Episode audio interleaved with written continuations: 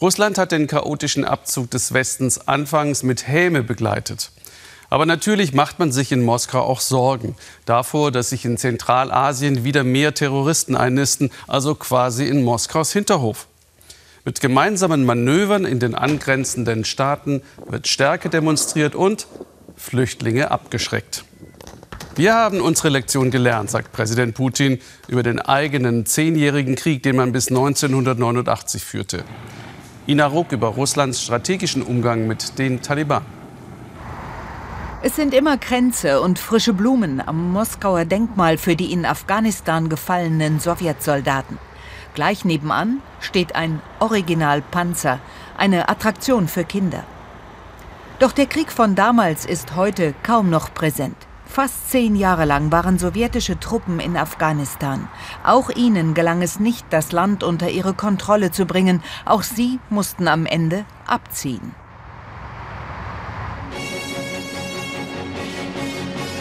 Am 15. Februar 1989 verkünden die sowjetischen Abendnachrichten, dass der Abzug der Truppen aus Afghanistan nun beendet sei. Mit unverhohlener Kritik, wie sie heute kaum noch möglich wäre.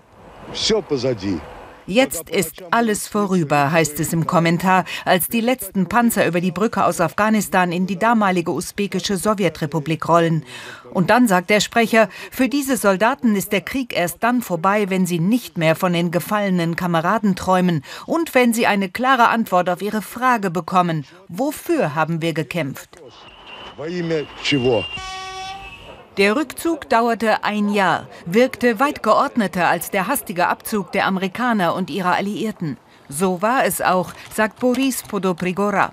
Er war als Militärübersetzer und Afghanistan-Experte geschickt worden vom Geheimdienst. Den Abzug hat er mit organisiert.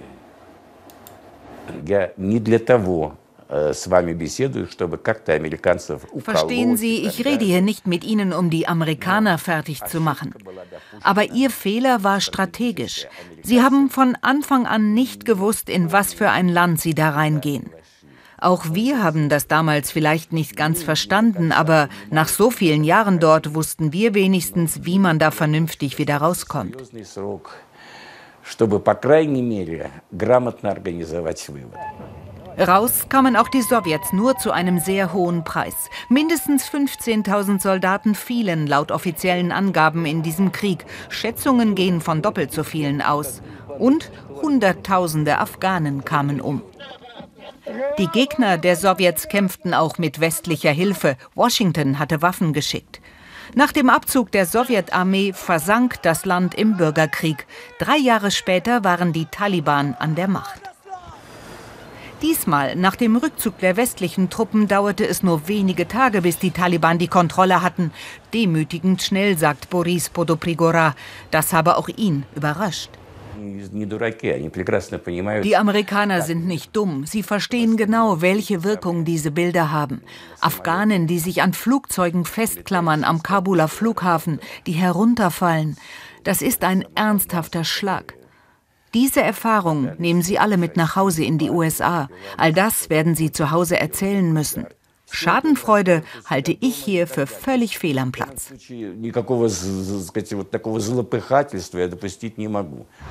Im Gegenteil, sagt auch die Islamismusexpertin Jelena Suponina, denn auch für Russland sei die neue Situation in Afghanistan brandgefährlich.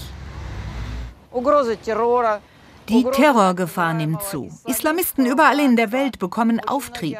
Die gucken sich die Taliban an und applaudieren. Auch die verbotene Al-Nusra-Front in Nordsyrien hat sich über den Sieg gefreut und Russland ist in Syrien präsent. Russland bereitet sich längst vor. Seit Monaten verstärkt es seine Manöver mit den zentralasiatischen Nachbarstaaten Afghanistans. Groß ist die Angst, dass Islamisten auch in diesen Staaten wieder erstarken und damit noch näher an Russland rücken. Dennoch sieht man in Moskau wohl auch eine Chance in der Schwäche der USA. Mit den Taliban, obwohl sie hier offiziell verboten sind, redet Russland schon seit Jahren. Man hat sich längst eingestellt auf die neuen Nachbarn. Fast alle werden am Ende mit den Taliban reden müssen, sagt auch Außenminister Lavrov. Ich denke, fast alle tun es schon. Je nachdem, wie sie ihre Versprechen halten und wie ihre Machtausübung am Ende aussehen wird, wird man natürlich auch über ihre Anerkennung nachdenken.